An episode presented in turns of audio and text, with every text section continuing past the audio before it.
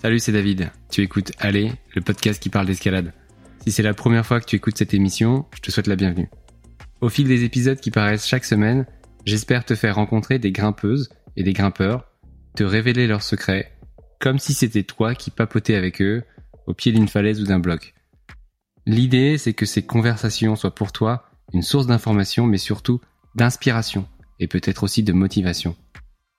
Pour m'aider, je suis ravi de pouvoir compter sur le soutien de la marque Béal, qui accompagne les grimpeuses et les grimpeurs dans leurs envolées depuis plus de 40 ans. Je ne pouvais pas rêver mieux comme partenaire que cette marque française qui a rendu possible l'essor de l'escalade sportive et qui maintenant rend possible ce podcast. Allez, à tout de suite.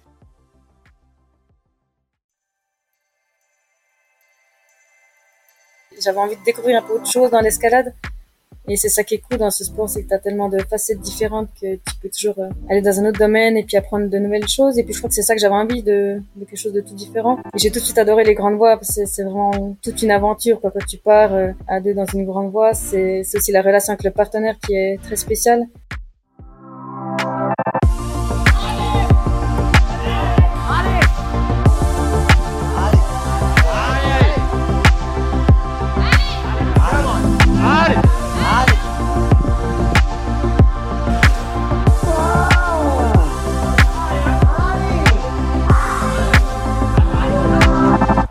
Et si on prenait un peu de hauteur aujourd'hui? Car de la hauteur, il en faut pour suivre Catherine Chong, première femme suisse à enchaîner un 9A et désormais spécialiste des grandes voies. Si vous passez dans la vallée de Lauterbrunnen, un coin paradisiaque non loin de Berne, vous pourrez peut-être l'y apercevoir en train de travailler ce qui est tout simplement l'une des grandes voies les plus difficiles du monde, Fly, 550 mètres, 20 longueurs, 8C max. Récemment, elle a aussi complété Alibaba, un 8A+, bien soutenu avec 6 longueurs dans le 8e degré, le tout en un seul push façon Big Wall. Allez, je n'en dis pas plus, bonne écoute.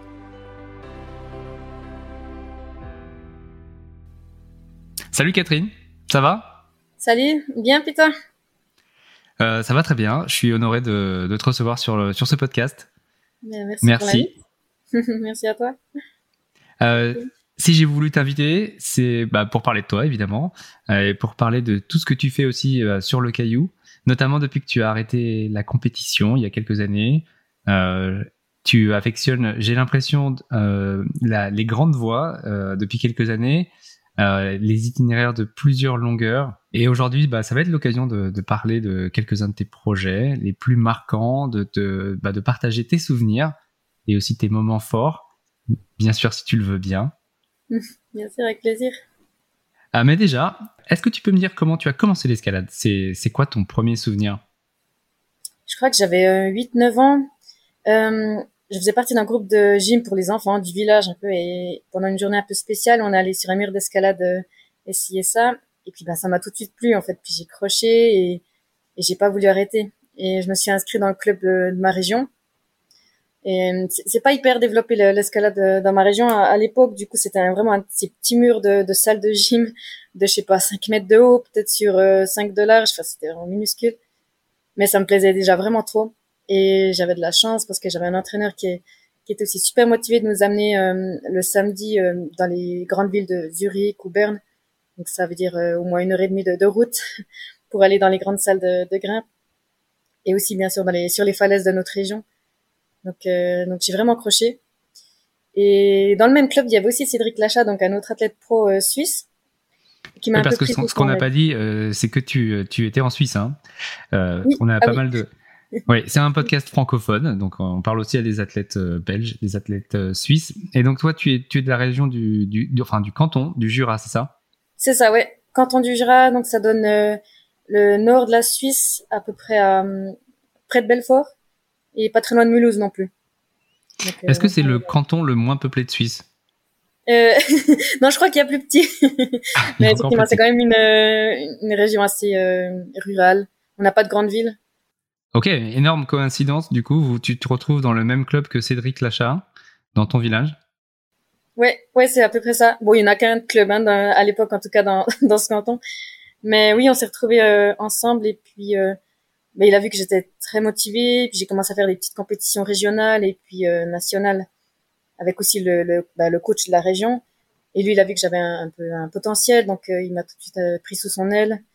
Et il m'emmenait aussi ben, la semaine dans les six grandes salles de, de donc j'avais souvent le l'école bah, jusqu'à ça dépend hein, trois ou cinq heures. Ensuite, on allait vite jusqu'à Berne, une heure de route. Je faisais mes devoirs dans, dans la voiture et on s'entraînais, puis on rentrait le soir euh, super tard et, et ouais, c'était trop cool parce que je pouvais vraiment bénéficier de son expérience et ouais, je lui dois beaucoup. Il avait aussi un, petit pan, c'était pas trop euh, fréquent à l'époque, mais il avait déjà un pan dans son garage que son qu'il avait fait aussi avec son père et, euh, et c'était super cool. Je, je, devais y aller en stop, je me souviens, parce qu'il n'y avait pas de bus pour aller. Il habite dans un coin encore plus paumé que moi et, et du coup j'allais en stop là-bas et faire des petits entraînements avec lui, c'était super cool. Vous avez combien combien d'années de, de, différence tous les deux? Euh, Je crois qu'il va sur ses 39. Euh, on, on, doit avoir eu 8 ans de différence, quelque chose comme ça. Je crois. Ouais, donc ça, il a vraiment eu ce rôle de mentor dans tes premières années d'escalade. Ouais, exactement. C'était vraiment comme mon grand frère euh, qui m'a aussi emmené euh, pour la première fois euh, aussi en France grimper à Séuse. Donc, euh, et ben, et récemment aussi quand j'ai commencé à faire un peu plus de grande voix, c'est lui qui m'a aussi appris à, toutes les manips et, comment être un peu efficace et avoir du plaisir en, grande voix. Donc, donc ouais, ouais, je lui dois pas mal, c'est vrai. aussi toutes mes questions par rapport aux, aux sponsors, des fois c'est un peu, c'est un peu compliqué de savoir comment se positionner du coup, il a aussi le rôle de manager des fois. Ouais, et puis euh, donc Cédric, il a fait de la compétition. Est-ce que c'est lui qui t'a un petit peu poussé vers euh, vers ça aussi, ou c'était une, une, volonté de ta part? Oui, non, non, sûr. Euh, bah, j'ai toujours aimé hein, la compétition. Euh, c'est un truc qui, qui me booste vraiment. J'adore euh, bah, grimper devant un public et puis le fait d'avoir aussi qu'une seule chance et de ne pas avoir le choix, de pas pas se poser trop de questions. J'adore ça. Ça me met une, une, certaine pression, mais je crois que je performe mieux quand il y a cette, cette sorte de pression là quand t'as qu'une seule chance, tu dois vraiment tout tout donner et j'ai toujours trop aimé la compétition et d'avoir bah, Cédric comme euh, bah, comme modèle qui qui faisait des compétitions internationales, qui gagnait des podiums et ouais c'était c'était forcément ça faisait rêver. Et au final, euh, tu as fait 15 ans en équipe suisse de DIF, c'est ça? Oui, ouais c'est ça, ouais. J'étais j'étais devenue la grand-maman de l'équipe là gentiment. C'était le moment. T'as commencé donc assez jeune, c'est ça hein? C'est vers 14 ans. Ouais, ouais, je crois que c'est ça, hein, 14 ans euh, dans les ce que vous appelez, je crois, vous les minimes en, en France. Ouais, les... alors maintenant ils disent U16 euh, ouais. 14 Mais oui, oui, euh, j'ai commencé dès la première année. Je crois que la première année, j'ai pas fait de résultats incroyables. Et après, ça, ça a assez vite allé. J'ai commencé à faire des, des médailles en Coupe d'Europe. Et puis euh, au championnat du monde. Et, et du coup, ouais, c'était. J'ai toujours fait aussi un peu de la falaise à côté quand j'avais le temps mais j'étais quand même plutôt concentré sur la, la, compétition au début. Il y a beaucoup d'anciens compétiteurs à qui je parle qui me disent euh, j'étais soulagé d'arrêter la compétition, mais toi, tu as, as l'air d'avoir euh, l'air d'avoir adoré ça. Ouais, c'est assez dur d'arrêter en fait, de finalement prendre la décision. Euh, je pense que j'ai arrêté aussi parce que bah, mon niveau était plus suffisant et, et là, ça devient vraiment hyper frustrant quand tu t'es pas dans les meilleurs, ou enfin en tout cas que tu peux pas te battre pour aller chercher les, les premières places. Et je pense que si j'avais été encore euh, en, assez en forme, j'aurais quand même continué. Euh, mais non, moi je pense que ça m'a apporté énormément au niveau de bah, la gestion du stress et, juste pour faire aussi des, des voies à l'extérieur, ça, ça aide vraiment à, à, gérer toutes les émotions et à être bon au bon moment. Et ouais, j'ai appris beaucoup et aussi de voyager à travers le monde, rencontrer des, des autres grimpeurs qui avaient les mêmes, la même passion que moi pour l'escalade. Euh, C'était génial. C'est vrai qu'en Suisse, il y a, y a bah, surtout avant, il n'y avait pas énormément de filles qui étaient dans le, dans le haut niveau. Maintenant, beaucoup plus, hein, mais euh, à l'époque, pas, pas trop. Du coup, de voyager, puis de rencontrer d'autres personnes euh, qui étaient aussi super, d'autres filles qui étaient aussi super motivées que moi, bah, c'était, c'était super cool. Et j'en profite aussi maintenant quand je voyage et puis que je peux bénéficier aussi des conseils des, des locaux, quoi. C'est, c'est bien. Ouais, donc tu revois des personnes que tu avais rencontrées de, sur le circuit de, des compétitions à l'époque? Ouais, Ouais, ouais, bien sûr, ouais, en falaise et euh, on garde quand même un peu contact. Génial. Il y a un truc euh, intéressant que tu disais là, donc euh, c'est le fait que les compétitions t'ont appris à gérer tes, tes émotions. Je me mhm. demandais, est-ce que tu arrives encore aujourd'hui à te remettre dans ce mode compétition quand tu es au pied d'une falaise? Est-ce que tu es, battante comme tu l'étais devant un public quand tu quand tu travailles un projet? Ouais, vraiment, ouais. Je crois que j'ai besoin un peu de cette pression là. Je sais qu'il y en a qui sont vraiment forts quand c'est le dernier jour, puis qui savent qu'ils ils ont plus vraiment de chance, et puis c'est plutôt ils ont moins de pression, du coup ils font mieux. Mais moi, je crois que j'ai vraiment besoin de, de beaucoup de pression, que ce soit ma dernière chance, et puis que la voix elle soit ben loin de chez moi, que c'est vraiment euh, presque ma vie en dépend quoi. Je me fous une pression de malade et je sais pas ça m'aide en fait dans ma tête c'est vraiment j'ai pas le choix et je lâche pas et, et des fois ces petits moments où tu essayes un mouvement puis tu dis ah ben pendant une demi seconde ben ta tête elle abandonne ben là je me mets tellement l'impression que je sais pas mon, mon cerveau il est concentré à réussir et, et je lâche rien du coup ça ça m'aide ouais.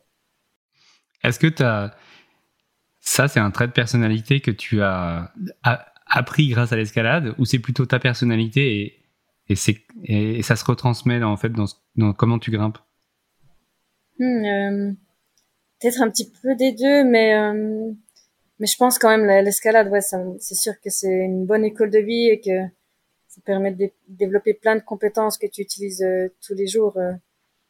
mais je pense que la compétition, clairement, que tu dois être bon à un instant T, peu importe les circonstances, que tu sois un peu malade, que tu es mal passer une mauvaise nuit, bah, tu peux, toutes ces excuses, tu vas les mettre de côté et, juste te concentrer et essayer de, donner le, le, meilleur de toi-même, peu importe les, conditions. Donc ouais, je pense que c'est l'escalade aussi qui m'a apporté tout ça. C'est sûr. Yes. En même temps, euh, donc, euh, de ta vie de compétitrice, tu, tu suivais des études, euh, tu as fait des études de droit, tu as obtenu un master. Comment est-ce que tu arrives à concilier ça? Puis c'était même aussi le début de ta vie active, hein, puisque euh, tu es restée mhm. compétitrice assez longtemps. Euh, comment ça s'est passé en fait de jongler entre les deux? Ouais, c'était quand même pas toujours facile, facile. Euh, bah, c'est comme un souhait de ma part d'avoir gardé une, une, activité à côté. J'adore le monde d'escalade, mais j'aime bien aussi avoir une balance et puis être pas que là-dedans et avoir aussi des amis, des collègues pour parler d'autres choses que d'escalade et aussi euh, d'avoir une autre activité qui m'apporte bah, qui me fait grandir d'une autre manière peut-être que l'escalade. Donc ça, c'était aussi un souhait. Mais de concilier les deux, c'est vrai que c'était pas toujours facile. J'essayais de m'organiser le mieux possible. Bah, je parlais aux, aux, professeurs, puis aussi à mes, mes potes en, classe, qui, me prenaient les notes, qui m'aidaient quand je comprenais pas, parce que ben voilà, forcément j'étais un peu absente. Et, et ouais, finalement, avec beaucoup d'organisation, un peu de la quand même de la discipline, j'essayais vraiment d'être à fond dans ce que je faisais. Donc, si c'est un temps d'étude, j'essayais d'étudier bien, sans trop me laisser euh, divertir par autre chose. Et si c'est l'entraînement, ben, d'être à fond dans l'entraînement. Donc, ouais, un peu, c'est un peu ça, être organisé, euh, pouvoir compter sur les autres. Et grâce à ça, je pense que j'ai réussi. Euh, après, ben, j'ai fait ouais, le master en droit, c'est juste. Et euh, la suite logique, c'est quand même d'aller ben, dans le brevet d'avocat, ce que, ce que j'avais prévu de faire. Je m'étais inscrite.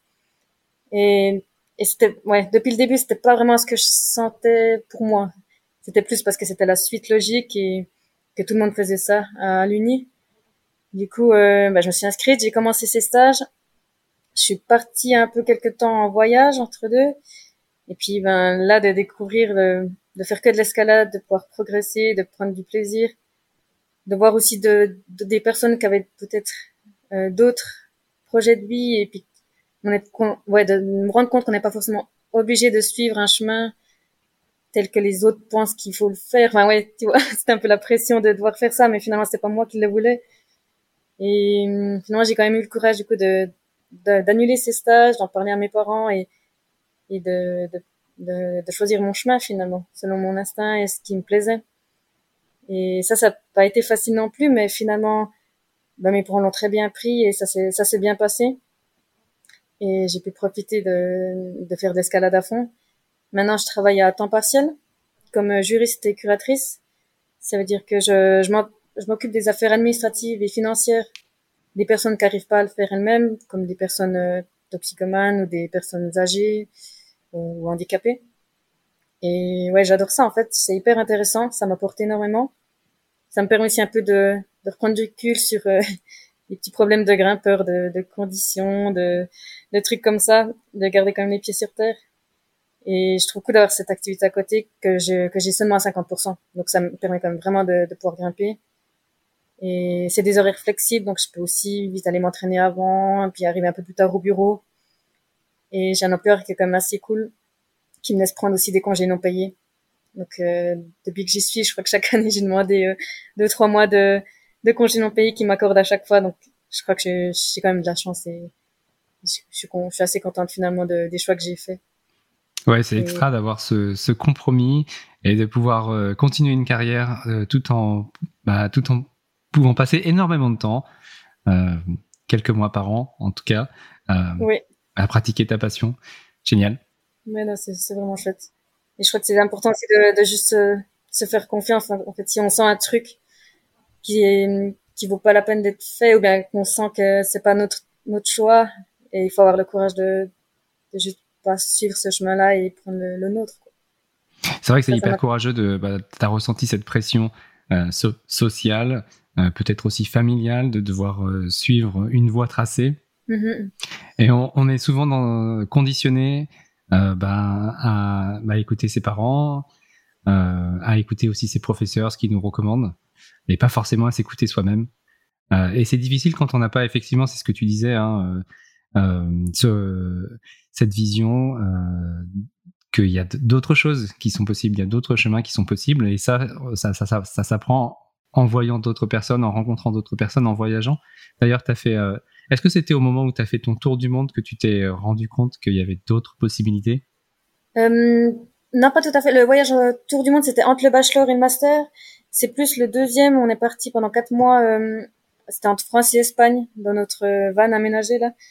Et c'était plutôt à ce moment-là. Donc c'était juste après le master et ouais, c'était quand je débutais ces, ces stages. 2016-2017, c'est ça? Ouais, je crois que c'est ça à peu près, ouais. Ça me fait penser à 2019, qui est une, qui est une date peut-être importante euh, pour toi.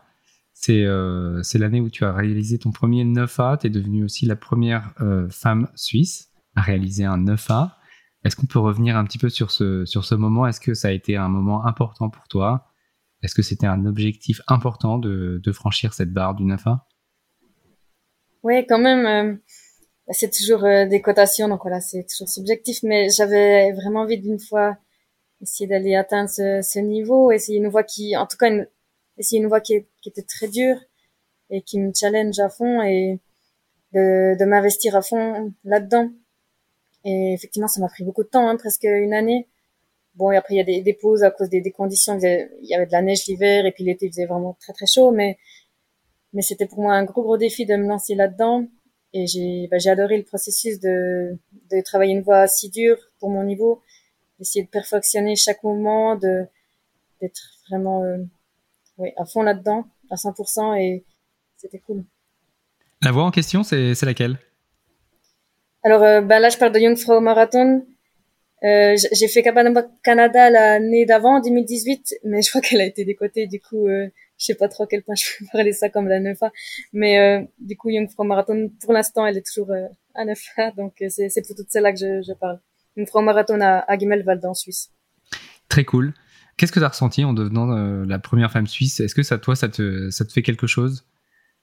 Ah, c'était plutôt quand même un défi personnel d'arriver en haut de cette voie et le fait d'être la première Suisse, euh, je, je, sais pas trop si ça a vraiment beaucoup de sens parce que j'ai bah, j'ai plein de collègues de l'équipe suisse qui sont tellement fortes et j'en suis sûre qu'elles l'auraient fait aussi franchement si elles avaient elles s'étaient investies donc être la première ou pas la première je, sais pas trop si ça a vraiment du sens l'histoire des premières ascensions féministes c'est aussi toujours un peu délicat je trouve la première ascension de manière générale est vraiment vraiment dure beaucoup plus dure que les secondes et troisièmes Maintenant, si c'est une première féminine ou pas, ça, je sais pas. Ça a un peu moins d'importance pour moi. Même si c'est vrai que quand on sait qu'une autre fille l'a fait, peut-être ça, aide quand même dans la tête. Hein. Ça, il faut pas, pas se mentir, mais, je crois que pour moi, la plus importante est quand même vraiment la première ascension. Yes. Euh, Est-ce que d'ailleurs, depuis, il y a eu des, des Suissesses euh, dans le 9e degré? Euh, Michel Houliguer a fait Cabana au Canada, mais qui a du coup été un peu décoté. Et sinon, je crois que non. Je suis pas sûre. Mais ils ne sont pas. Pas sûr à 100%. Hein. Ok. Et puis Nina, il y a aussi Nina qui est, qui est, qui est hyper forte. Euh, elle s'est plutôt concentrée sur des projets euh, euh ailleurs qu'en Suisse, et puis aussi sur des grandes voies, sur le Nose dans le Yosemite, pas mal de, pardon, pas mal de projets en multi-pitch. et ça m'amène justement à, toi, en fait, cette transition vers l'extérieur. Et puis cette, découverte un petit peu de, de la grande voix. Comment ça, comment ça s'est fait? Comment c'est arrivé pour toi? C'était il y a quelques années, je pense. Et bah, je pense plus ou moins quand j'avais quand j'ai fait ce neuf fois là. Euh, je sais pas, j'avais bah, atteint un petit peu ce palier. J'avais j'avais envie de découvrir un peu autre chose dans l'escalade. Et c'est ça qui est cool dans ce sport, c'est que tu as tellement de facettes différentes que tu peux toujours euh, aller dans un autre domaine et puis apprendre de nouvelles choses. Et puis je crois que c'est ça que j'avais envie de, de quelque chose de tout différent. Et, j'ai tout de suite adoré les grandes voies parce que c'est vraiment toute une aventure quoi, quand tu pars. Euh, à deux dans une grande voie, c'est aussi la relation avec le partenaire qui est très spéciale. Et c'est ça que j'ai particulièrement apprécié. Tu dois vraiment te bah, t'aider pour arriver euh, au sommet de chaque relais. Et, et ça, tu partages beaucoup plus les émotions ensemble, en fait, et c'est beaucoup plus fort que, que quand tu fais des, des coins. Et je crois que c'est ça que j'ai vraiment aimé. Qu'est-ce que tu as dû apprendre euh, comme euh, nouvelle technique en grande voie? Euh, bah, jusqu'à là, j'en avais pas trop fait. Enfin, j'en ai fait un petit peu dans ma région, puis en Suisse.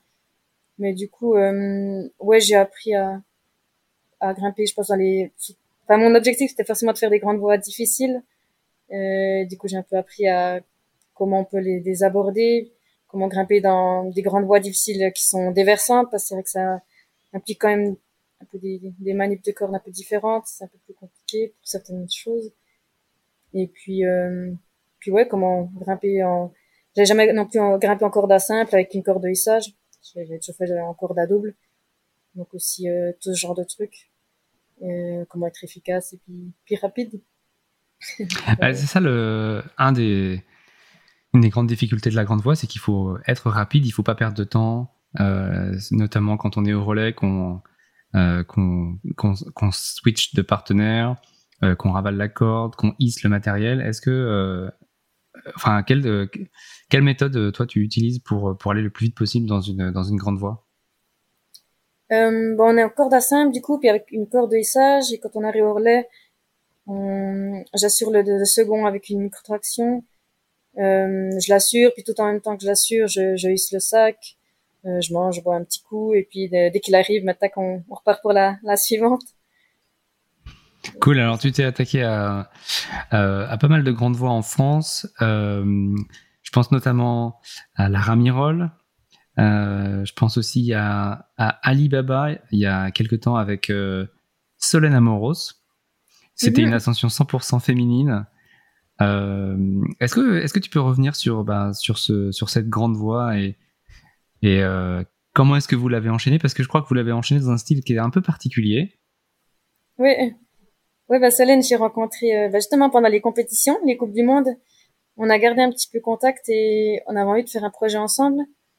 Et euh, c'est là qu'elle m'a proposé de, de, faire Alibaba. Je connaissais la voix de nom euh, parce que bah, Nina l'avait faite et puis je me souviens que ça m'avait vraiment tenté de la, de la, faire. Et là, l'idée, bon, c'était dit qu'on allait faire, comme tu as dit, un projet 100% féminin, documenter ça donc avec une photographe, c'était Mélanie Kanak. il y aura un petit documentaire qui va sortir à la fin de l'année là-dessus. Et l'idée, c'était de, bah, plutôt que d'aller travailler chaque longueur et puis d'une fois aller euh, l'enchaîner à la journée. Donc c'est tout à fait possible de faire ça, mais là, cette fois, on a plutôt choisi de d'y aller euh, comme ça, avec plein d'affaires pour euh, partir du bas et puis essayer d'enchaîner toutes les longueurs et de dormir au milieu, enfin de de, de pas redescendre de la paroi tant qu'on n'avait pas tout enchaîné. Donc faire les longueurs dans l'ordre. Exact. et les faire tour à tour, un peu en mode big wall en expédition où euh, on commence du bas, on finit en haut. Ouais, ouais, c'est ça. C'est un peu l'idée en one push comme ça de le faire. Et ben on s'est lancé là-dedans en octobre passé. Du coup, on a d'abord prévu euh, un jour pour amener une partie des affaires. C'était euh, et c'est bien la jungle pour aller là-bas. C'est assez escarpé. Du coup, on a mis je sais pas au moins deux heures et demie, trois heures, je crois, pour amener toutes nos, nos affaires. On est revenu, on a dormi une nuit sur le, parking, et puis le lendemain, on est reparti avec le reste des affaires. Et on a redormi, et puis là, on a décollé le lendemain matin. Et on était parti pour trois jours euh, pour essayer d'enchaîner toutes ces longueurs. Et hum, bah, pour essayer de s'économiser, l'idée c'était de... Il y, a, huit longueurs dans cette voie, dont six en, dans le huitième degré. Donc l'objectif c'était d'en faire deux par jour, deux huit euh, par jour. Et plutôt que de se griller à essayer de, de, faire tout à vue, parce que je pense que ça aurait été quand même compliqué. Euh, on n'avait peut-être pas assez de marche pour ça. C'était plutôt de monter une première fois dans la longueur, de travailler les moves. Et puis la deuxième fois, la deuxième faisait la même chose, redescendre au pied de, de la longueur en question et puis enchaîner euh, directement. Et c'est ce qu'on a réussi, réussi à faire, heureusement. Sur toutes les longueurs euh, Sur toutes les longueurs, oui, exactement, oui. Et après coup, en y pensant, bah, c'est vrai que ça prenait tellement de temps de, de hisser ces énormes sacs, enfin toute la logistique avec les, les, sacs, c'était terrible. du coup, je pense qu'on n'aurait vraiment pas eu le temps de, de, faire des chutes au final. Chaque jour, on finissait la, journée super tard et, et, si on avait dû remettre des essais et rien qu'au niveau du temps, on n'aurait pas réussi, je crois, et au niveau physique non plus. Après la première journée, on était déjà totalement brouté, on avait plus de bras, plus de peau. Euh, et ça s'est vraiment fini euh, au mental finalement. Mais alors vous aviez euh, trois jours, mais tu me dis euh, deux voies, enfin pardon, deux longueurs par jour, alors qu'il y avait huit longueurs. comment Oui, il y a, y, y a une 7B au, là au milieu et puis tout en haut une 7B plus, je crois. Ouais, du coup c'est là où ouais, ouais ça compte, mais on, ouais, on les a fait, on a, on a fait trois quoi, du coup, du coup à, à un certain moment donné, ouais. Yes. Euh, comment vous avez géré euh, bah déjà euh, les ravitaillements? Est-ce que vous aviez pris assez de d'eau, de nourriture? Et puis comment est-ce que vous avez géré aussi la, fatigue après voilà, en arrivant au troisième jour de grimpe d'affilée? Mm -hmm. Alors heureusement on avait prévu assez d'eau et puis après assez de nourriture, c'était un petit peu le souci.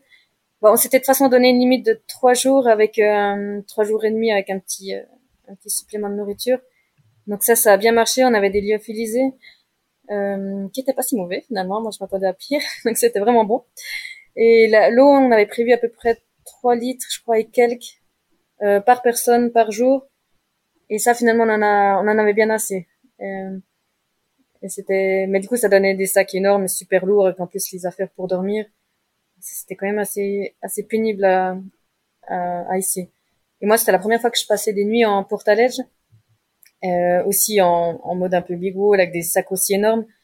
Donc du coup, au début, on se disait qu'on allait faire deux longueurs par jour, là, comme on a dit, et style le euh, finir vers, euh, je sais pas, 3-4 heures de la, enfin non, peut-être 4-5 heures de l'après-midi, puis après chiller toute la soirée. Mais ça n'a pas du tout été le cas le, premier jour. Je crois qu'on a fini à 23 heures à hisser encore ses sacs dans la nuit. Euh, c'était vraiment, vraiment l'aventure. Mais attendez, comment ça se fait 23 heures? Mais je sais pas. je sais pas. En plus, on est passé, on est parti assez tôt le matin vers, euh, je sais plus, vers 8 heures, non? Ouais, je crois qu'on a décollé dans la voie à 8 heures, même un petit peu avant. Et je sais pas, le, travail des voies prenait quand même vachement du temps. Après l'essai d'enchaînement aussi.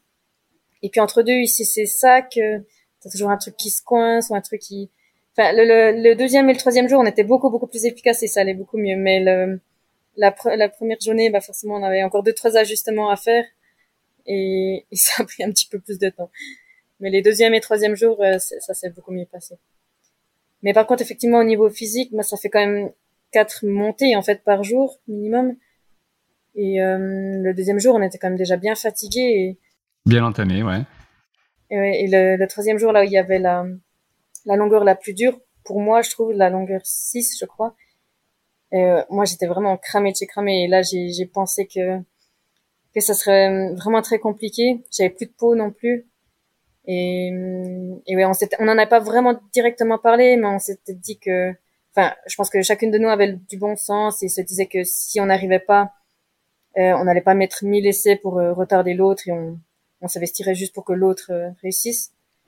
Et du coup, ce, ce, troisième jour, on a travaillé les voix et tout. Et, et quand j'ai fait l'essai, euh, bah, Solène m'a vraiment euh, encouragée. Elle m'a me rappelé chaque prise que je devais prendre parce qu'elle a une bien meilleure, meilleure euh, mémoire que moi. Et, hum, et je sais pas, avec son, ses encouragements aussi ceux de Mélanie qui était là avec euh, sa caméra. Euh, après un combat de l'espace, bah, j'ai réussi à cliquer sur l'aise. C'était vraiment incroyable. Et, et, ouais, je crois que vraiment sans, sans les deux filles là, j'aurais jamais fait. C'est pour ça que j'adore euh, ces grandes voix. C'était vraiment un travail d'équipe et on a, on a vraiment bien géré ensemble. Génial. Donc tu t'es euh, mis euh, taquet, ouais. poussé par les encouragements de, de Solène. et donc de Mélanie, c'est ça hein? Exact, oui. Ouais, tu finis la voix. le troisième jour, donc après j'imagine des nuits qui sont pas faciles parce que tu es sur un portaledge pour la première fois, donc pas forcément très confort. Le réveil est assez assez dur. T'as pas t'as pas t'as pas l'occasion de faire ton yoga ou de t'étirer. Il y a pas d'espace et tu dois, tu dois tout de suite aller travailler des, des longueurs difficiles. Ouais, exactement. Ouais. ouais euh, Solène avait pris une petite poutre pour s'échauffer les doigts. euh, du coup, c'était c'était un peu ça l'échauffement. Ça consistait en un tout petit peu de poutre et après c'était euh, bah, le travail des voix. C'est tout. Rien d'autre. ouais, non, pas grand chose d'autre. Et ouais, effectivement, le confort, bah, c'est c'est quand même un. J'ai c'était un portalet à deux personnes, bien sûr, et on était trois.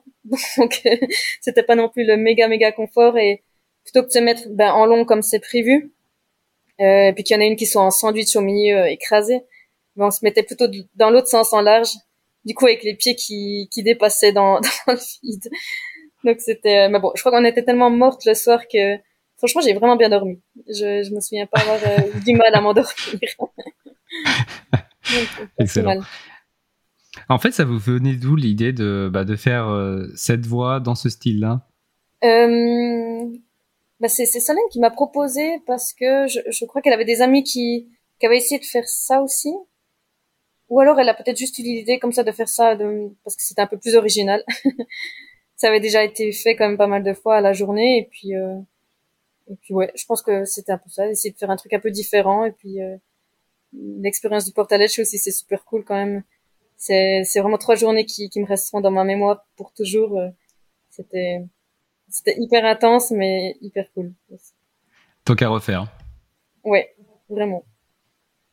Donc habituellement, quand tu travailles des, des projets sur plusieurs longueurs, euh, tu prends pas nécessairement de, de portaledge Ouais, ça, dépend. Euh, j'ai travaillé la voie Osana aussi à, dans les gorges du Verdon. C'est aussi dans la Ramirole. Un projet extrême là où tu as 3, 8 B8 B+, et après une 8C. Du coup, là, c'est super déversant et c'est pas hyper agréable d'être toute la journée dans, le, dans le baudrier ou sur une sellette. Du coup, là, on a pris le portaledge. Et puis, dans la voie que je travaille actuellement, dans Fly, euh, bah aussi, comme on, travaille vraiment les longueurs difficiles, on reste pas mal de temps à la même place. Donc là, oui, on, utilise le, le portaledge, mais on n'y dort pas. On, passe juste du temps pour, pour pouvoir être plus confort pour, euh, pour l'assurage. En ce moment, donc, ouais, tu travailles euh, Fly. Euh, qui est une voie qui se situe en Suisse, qui a été ouverte par euh, notamment Alex Megos en 2014. Euh, je crois qu'il a fait la première, mais je suis pas sûr qu'il ait posé des, des spits ou quelque chose. Oui, c'est ça, oui. C'est le, le premier à l'avoir enchaîné. Oui. Il y a aussi Cédric Lachat, qui a été le premier répétiteur de cette voie. Il y a aussi l'équipe Seb Bert et Sibé Vanne, qui l'a enchaîné en 2021. Euh, donc c'est une voix en, en 8C max, ce qui serait, euh, je crois, ton niveau max en grande voix, non? Oui, oui.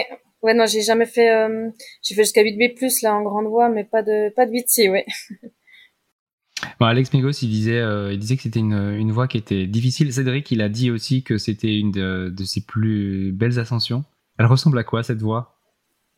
Alors, elle fait va longueur, euh, tu as d'abord 16 longueurs qui sont entre le 6 et jusqu'à 7C et 7C+, même. Et après cette 16e longueur, la 17e, c'est une 8B. Euh, ensuite, une 7B+. Ensuite, la 8C. Et ça finit par une 8B+. Et donc, la première 8B, on a, on a essayé déjà, ça va. Je pense que c'est assez mon style, c'est des versants et ça va être physique, mais je pense que ça devrait le faire. La 8C, par contre, elle est un peu plus verticale avec des toutes, toutes, toutes petites prises.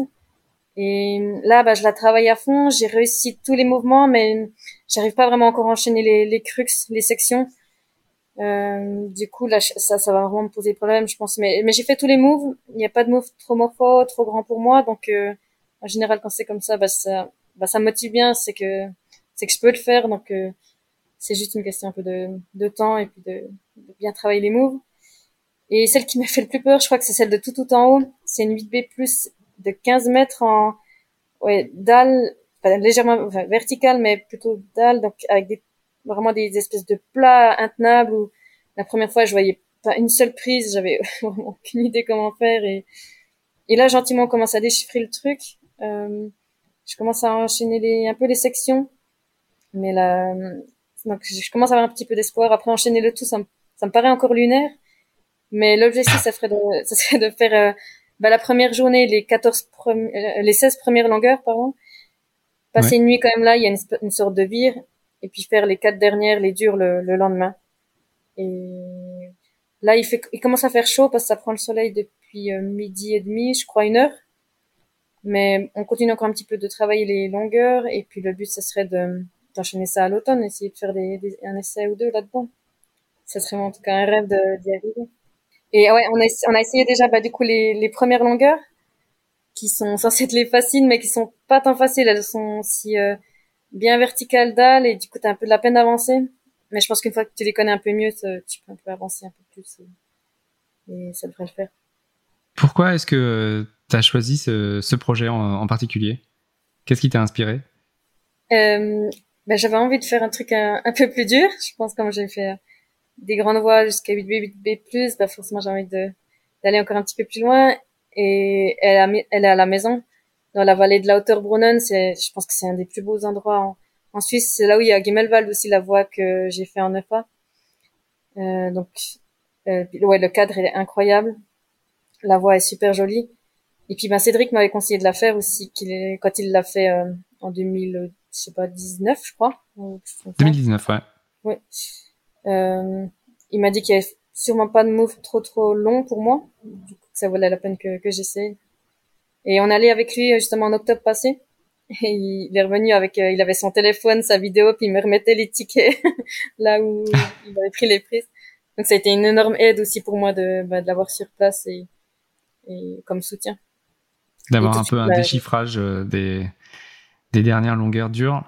Oui, oui, exactement, parce que c'était, bah, forcément, il n'y a plus une seule trace et tu vois, tu vois presque pas les prises. elles sont tellement petites les prises que c'est vraiment compliqué de, de, comprendre au début le, les, les moves. Donc ça fait quand même gagner pas mal d'énergie d'avoir quelqu'un qui connaît un peu le, la voix. Ça a l'air d'être un peu quand même euh, tassé comme, euh, comme cotation, euh, parce que pour, pour que Cédric dise que c'est une de ses plus grosses perfs, sachant que euh, Cédric, par ailleurs, il grimpe 9B en Quen. Euh, ça a l'air quand même sacrément, sacrément coriace. Ouais, moi je trouve qu'elles, en tout cas, elles sont comme, elles valent bien leur, leur cotation, je pense. 8C, normalement, j'ai, j'ai de la peine, mais j'arrive quand même à les faire. Et là, j'ai toujours pas enchaîné.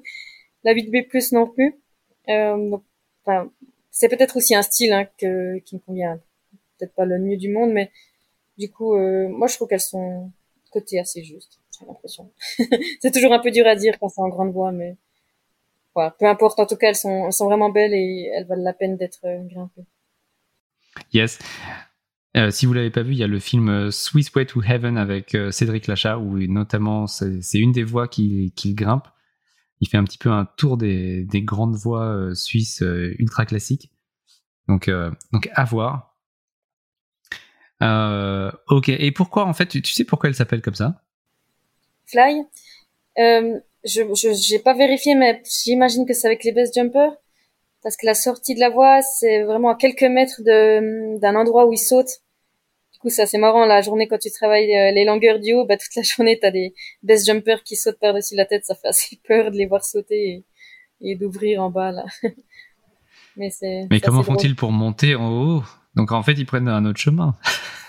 non, mais en fait, tu, peux prendre le. Ouais, non, c'est sûr, là, ils grimpent pas la voie fly, mais euh, tu peux prendre le train jusqu'à un village qui s'appelle Wengen, et puis depuis là, tu marches euh, une heure et demie pour arriver en haut de la voie. Donc c'est aussi comme ça que nous on accède euh, aux longueurs du haut pour travailler les longueurs. Ah d'accord, donc très bien. Vous descendez en rappel sur les deux dernières longueurs. Ouais, c'est plus simple que de se taper les 16 premières. Évidemment. Euh, ok, et donc, euh, ouais, donc le plan, c'est en 3-4 jours. Euh, en deux. Quand, en, deux. en deux jours, ok. Ouais. Sachant que les, ouais, sachant que la première, le premier enchaînement avait été fait en 4 jours. Ah, ok. ouais. Eh, il me semble. Hein. C'est des informations que j'ai. D'accord. Je crois que c'est, mais peut-être que Cédric l'avait fait en, à la journée, non? Ouais, je sais, ouais, Cédric, il l'a fait la journée. D'après ce qu'il m'avait dit, son plan, c'était aussi de faire en deux jours. Mais il a tellement tracé dans les premières longueurs qu'il a tenté de continuer. Puis ça a passé. enfin, il a été un petit peu arrêté. Il, arrivait juste, il est tombé en haut de la 8C et c'était ensuite en plein soleil. Du coup, il a, il a attendu que le soleil passe. Il a cramé toute la journée sur son portaledge. Et le soir, il a remis des essais dans les dernières et bien sûr, il a, enchaîné à la Cédric. À la Cédric. Pour l'anecdote, euh, j'avais contacté Cédric euh, il y a pas longtemps pour faire une interview et il m'a dit c'est pas mon truc les podcasts. Mais non. bon, alors, un jour... si un jour tu arrives euh, à lui faire changer d'avis, euh, bah voilà. Oh, il en a des choses à dire. c'est dommage. Ouais, il a plein de choses à dire. Euh, il a fait aussi, je savais pas, mais il fait de la spéléo aussi. Voilà. Mm Ouais, il en fait une Il a fait des trucs de malade en fait. Il, euh, il en parle pas tant, mais euh, ouais. Il y a d'ailleurs un film qui est sorti euh, tout récemment. Je pense qu'il fait les festivals là et, et j'ai vu, il est, il est vraiment incroyable. Ouais, ça s'appelle On a marché sous la terre et ça a mhm. l'air, euh, ça a l'air magnifique. Trop cool. Ah, il y a un autre sujet dont je, dont je voulais te parler, Catherine. C'est là, on va un peu s'éloigner des, des grandes voies, des belles envolées. Euh, c'est tout à fait autre chose. En fait, euh, c'est ton travail avec une association qui s'appelle Climbbed. Et, euh, et j'ai trouvé, j'ai trouvé que ben, c'était hyper inspirant euh, ce que faisait cette association et j'aimerais bien que bah, tu nous dises un petit peu comment tu, tu es venu à travailler avec eux. Ouais, euh, c'est une association. En fait, c'est un mec qui s'appelle Beat Bagenstoss. Il est de Suisse et il voyageait euh, au Liban. Il faisait un peu d'humanitaire. Il y a quelques en 2016, je crois. Et il avait envie d'emmener d'amener euh, des les réfugiés faire de l'escalade en extérieur. C'était ça son idée au début. Et c'est un petit peu trop compliqué de les emmener avec. Il y a plein de checkpoints partout euh, là-bas au Liban et c'est super compliqué. Enfin, la sécurité aussi et tout. Du coup, il a voulu amener l'escalade dans les camps de réfugiés plutôt. Et pour ça, il a construit des murs d'escalade sur un camion en fait. Et avec ce camion, il va dans les camps de réfugiés faire euh, grimper les enfants, les jeunes et, et des adultes. Et c'est parti de là. Et ça s'est vraiment développé. Maintenant, ils ont même euh, une structure fixe euh, bon, quand j'ai structure fixe, c'est quand même c'est un tout petit pan de bloc si on veut. Pour chez nous, c'est pas très grand, mais mais là-bas, il y a tous leurs cours qui se passent là-dessus et c'est vraiment génial. Il a des cours donc pour les avancés, pour les débutants. Il y a des cours qui sont réservés que aux femmes parce que là-bas, souvent quelle religion euh, elles ont, bah, pourquoi elles n'osent pas avoir de d'activités sportives avec euh, des hommes? Donc euh, il y a des sessions spéciales femmes et, et ça marche vraiment bien. Et il développe ça aussi en Suisse dans les salles d'escalade. Donc, il délègue ça à des personnes. Euh, moi, je m'occupe de la salle d'escalade de ma région, du coup. Et on propose des, des, des sessions d'escalade gratuites aux réfugiés de la région. On collabore avec les associations d'aide aux migrants. Et du coup, chaque vendredi, on, on propose un cours d'escalade gratuit pour les, les, réfugiés. Et avec eux, bah, je suis entrée en contact en 2019, en fait, je crois, ouais. Ils m'avaient euh, contacté Béat pour venir au Liban, euh, pour voir ce qui se passait. Et c'est justement juste après avoir enchaîné ma la voie euh, à, à Gimelwald que, que je suis allée chez eux en octobre et pour découvrir en fait l'association. Et je suis repartie au Liban aussi l'année passée. Et euh, bah, les deux voyages en fait c'était des ça m'a vraiment marqué. Je pense c'est des voyages qui étaient très très émotionnels quand tu apprends à connaître un peu les l'histoire des, des gens. Donc euh, ces deux fois tu es allé dans des dans des camps de réfugiés au Liban, c'est ça? Avec le avec l'association pour euh, les pour faire grimper euh, des personnes sur le sur le camion d'escalade ou sur les plans d'escalade euh, fixes? Oui, alors moi, enfin, on n'était pas tout le temps dans les camps hein, de réfugiés. On était peut-être plutôt bah, au Liban du coup, et avec le camion, lui, il va de temps en temps dans les camps de réfugiés, mais maintenant, il fait un peu moins. Il utilise plus la structure fixe. Du coup, on a plutôt passé du temps sur cette structure fixe avec avec les réfugiés. Et, mais moi, je suis allée une fois ou deux dans, dans des camps de réfugiés avec euh, avec Béat. Euh, notamment une fois, bah, on est allé en fait voir des jeunes qui étaient habitués de venir euh, au, au, cours de, de Climbbed et elles venaient plus du tout. C'était de, deux adolescentes. On se demandait un petit peu pourquoi. Du coup, on, on est allé euh, voir elle et sa famille. Et en fait, elles nous ont expliqué que elles avaient plus l'âge, enfin, elles étaient en âge de se marier. Du coup, elles avaient plus l'âge de faire des activités sportives, même si c'était des activités qui étaient réservé, enfin dans des cours spéciales femmes, même ça, elles, ne pouvaient plus faire du coup. C'est pour ça qu'elles avaient totalement arrêté l'escalade. Et elles avaient 13-14 ans. Mais c'était, c'était vraiment hyper choquant de, de voir à quel point ben nous en fait on est privilégiés et, et on a de la chance de juste pouvoir faire ce qu'on aime et, et juste de grimper. Ouais, ça met les choses en perspective. Ouais, exactement. Ouais, ouais, c'est c'est assez fou de voir ça. Du coup, nos, nos petits problèmes de, de voix qu'on n'arrive pas à enchaîner, ça, ça se met vraiment en perspective, comme tu dis. Ouais. Et des histoires comme ça, ben il y en a, il y en a plein. Hein. Il y en a. Euh, après, ouais, enfin ceux que j'avais vus en 2019, je les ai revus en en 2022, l'année passée. Et c'est assez choquant de voir ben, leur situation, elles, elles, ont, elles ont pas du tout évolué. Certains, il y a un jeune, il a, il était dans un camp de réfugiés. Enfin, il est dans un camp de réfugiés. C'est un Syrien qui est euh, dans un camp de réfugiés du coup au Liban. Et sa situation, elle a pas du tout évolué. Du coup, il est là depuis 9 ans. Peut pas retourner dans son pays parce que sinon il est enrôlé dans l'armée et il risque de, de mourir. Il peut pas non plus travailler au Liban. Il peut pas aller dans une école non plus. Donc il est, il est juste vraiment coincé et, il attend. Et quand tu lui demandes qu'est-ce qu'il pense de son avenir, ben il, il peut pas te répondre. Il, il, il préfère, il sait qu'il préfère pas y penser parce qu'il il a, il a l'impression qu'il a pas d'avenir en fait. Et, et ouais, c'est hyper fort, hyper triste et en même temps, en même temps quand il grimpe, il, ils parlent pas du tout de ça, ils sont juste hyper contents d'être là. En 2019, ça leur offre un répit. Ouais, c'est ça, une, comme une bulle d'air. Dans une vie qui est plutôt difficile, ouais, une bulle d'air. Exactement, ouais. Et c'était, c'était assez, assez intéressant de voir. On, on avait organisé une compétition, enfin, Climbed avait organisé une compétition en 2019 et on était là pour ça, pour un peu aider. Et pendant cette compétition, c'était hyper beau de voir euh, ben, les Libanais qui se, qui se mélangeaient avec les Syriens. Enfin, tout le monde était hyper content. Et comparé aux compétitions chez nous, souvent tu vois beaucoup de gens qui qui s'énervent pendant ces compètes, qui pleurent, qui ragent. Et là, c'était juste vraiment un moment de partage, de joie, de bonheur et hyper bon enfant avec une super bonne ambiance. Euh, c'était vraiment hyper cool. Et pendant en 2022, on a pu euh, montrer euh, bah, le film que j'avais fait sur euh, la neuf fois que j'avais fait. Et c'était le marathon de Catherine. Ouais, exactement. Ouais, ouais. Et toutes les, je dirais peut-être toutes les une minute environ, on arrêtait le film et il y avait un mec qui traduisait en arabe à tous les enfants qui étaient là, qui grimpaient. Et ils s'étaient hyper intéressés et c'était c'était hyper cool parce qu'à la fin ils ont posé plein plein de questions sur sur le mental en fait comment euh, gérer les difficultés euh, ben, en grimpe mais aussi dans la vie du coup comment tu fais pour euh, passer ces obstacles et et c'était chouette parce que tous les tout ce qui s'appliquait en fait au monde de l'escalade comment faire une voie dure en dessous de notre limite ben, c'était un peu des trucs qui qui pouvaient aussi utiliser dans pour gérer leurs difficultés quotidiennes quoi et c'était c'était super émotionnel et, et vraiment enrichissant. J'ai vraiment adoré. Ouais et puis euh, bah, on espère que ça peut ça peut inspirer ces enfants et puis leur faire voir aussi qu'il y a il y a des choses en dehors des de ce qu'ils vivent et ça leur mhm. ouvre des perspectives.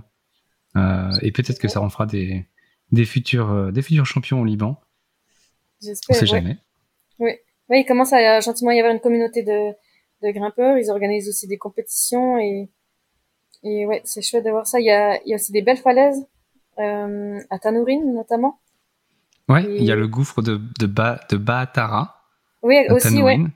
Oui, exactement, ouais. Tu dois peut-être connaître euh, Jadel Kouri ou en avoir entendu parler.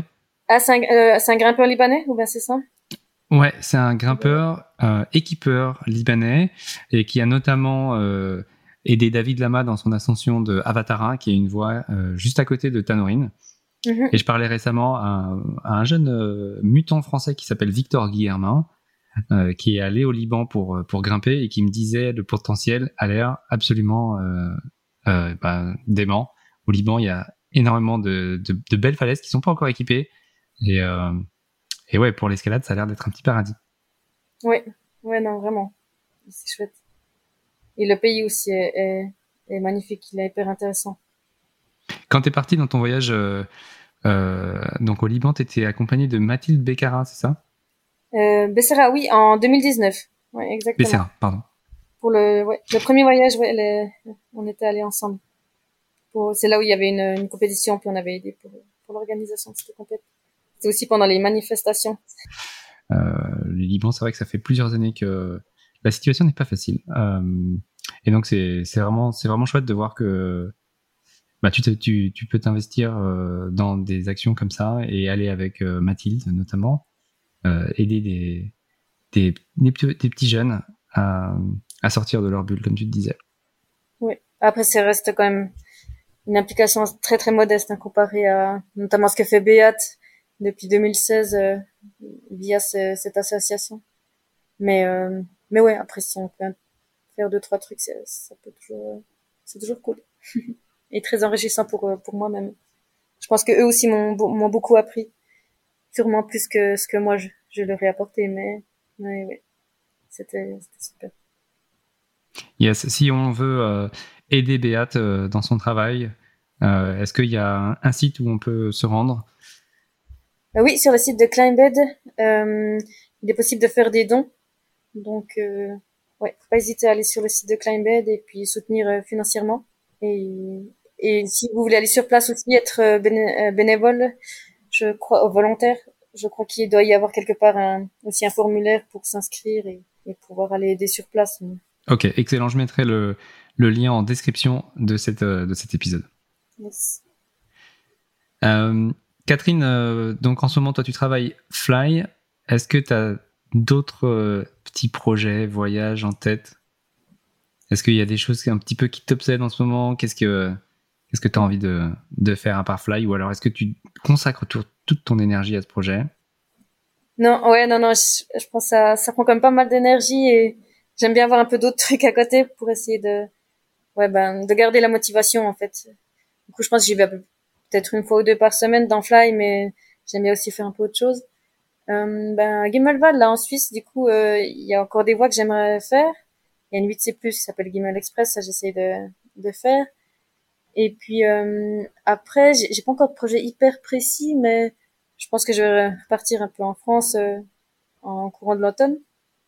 Euh, donc on verra. Essayer de trouver un petit projet en, en Quen, ça serait cool. Voir en grande voie. Euh, pourquoi pas retourner dans Ozana aussi une fois? ça c'est un autre projet euh, impossible, mais que, que j'aime bien travailler. Et retourner dans le Verdon, yes. Ouais, voilà, ouais. Dans Ozana ou bien dans autre chose en fait. C'est toujours cool le Verdon. Et c'est un des endroits que je préfère, donc euh, ouais. Bien motivé de retrouver un projet là-bas aussi. Tiens, c'est euh, un peu entre parenthèses. J'ai vu que récemment, enfin peut-être pas récemment, c'était un peu plus tôt cette année, je crois. Tu avais fait les ailes du désir dans les gorges du Tarn, et justement, j'en parlais avec un autre grimpeur euh, il y a quelques jours. C'est un, un 8A euh, de 45 mètres. Euh, tu t'en souviens de cette voix? Tu en as pensé quoi? Parce que lui, lui avait l'air de dire que c'est. En fait, je sais pas si tu le connais, c'est Pablo Recourt. Il a, il a traversé la France en vélo à la recherche du plus beau 8A. Ah, j'ai vu sa vidéo hier. ouais. Il me disait que c'est probablement le, son Vita préféré euh, parmi les 70 qu'il a essayé. Ah ouais, ok. Ah, j'ai tombé sur le bon alors. Euh, ouais, ouais, non, elle était incroyable. c'était magnifique, ouais. Et j'ai pu la flasher. En plus, c'était, c'était trop, trop cool. Euh, on a fait ça. On était dans les gorges du Tarn en fait pour la première fois euh, en, à Pâques cette année. Et euh, et puis ouais, du coup, mon copain il a essayé cette voix. Il m'a dit que c'était trop joli. En fait, c'est même euh, quelqu'un qui me l'avait conseillé, du coup, euh, je savais que c'était une belle voix. Euh, donc j'ai pu l'essayer Flash et puis ça, ça a passé. Et, et ouais, non, c'est vraiment un super voyage. Elle est hyper, hyper longue. Et en haut, t'as vraiment de l'air. Enfin, c'est, c'est vraiment, c'est vraiment une très, très belle voix. J'ai adoré. Je la recommande à tout le monde. Yes. Bon, t'es pas la première à, à, me dire ça, donc il va falloir qu'on aille dans les gorges du Tarn bientôt. Ah oui, oui, clairement, ouais. Moi, j'ai toujours pas été. Donc, euh, bah avec la famille, ça... marche bien, si jamais, ouais. Ouais. Ça, ça c'est cool. Si t'as des enfants, il y a pas beaucoup de marches et ouais, le, le, le, bas des voies est bien. Il n'y a pas un précipice euh, hyper dangereux au, au, pied de la voie? Il me semble que ça va, ouais. ok, très bien. Bah, voilà, une recommandation pour tous les parents si vous, euh, si vous passez dans les gorges du Tarn. Oui, ouais, vraiment. Trop bien, Catherine. Eh ben, écoute, Merci beaucoup pour euh, ce petit moment ensemble. Euh, tu nous as, tu nous as fait rêver avec euh, tes voix, avec Alibaba. On, est, on a hâte de voir le film, donc il va sortir un peu plus tard cette année. Et puis bon courage avec Fly dans cette dernière longueur très rotor. Et puis pour pour un jour l'enchaîner, on espère. Oui. Et puis sur Fly aussi, on fait un petit documentaire, mais qui sortira en 2024, je pense, dans les festivals et tout. Merci pour tout et. Yes. C'est vraiment cool de, discuter avec toi. Merci Catherine. À très bientôt. Ciao, ciao. Voilà. J'espère vraiment que cet épisode t'a plu. Si c'est le cas, partage-le avec tes potes et pense à laisser une appréciation, par exemple sur Apple Podcast. Tu peux m'envoyer un message sur Instagram, allez podcast, ou par mail, allez.podcast.gmail.com.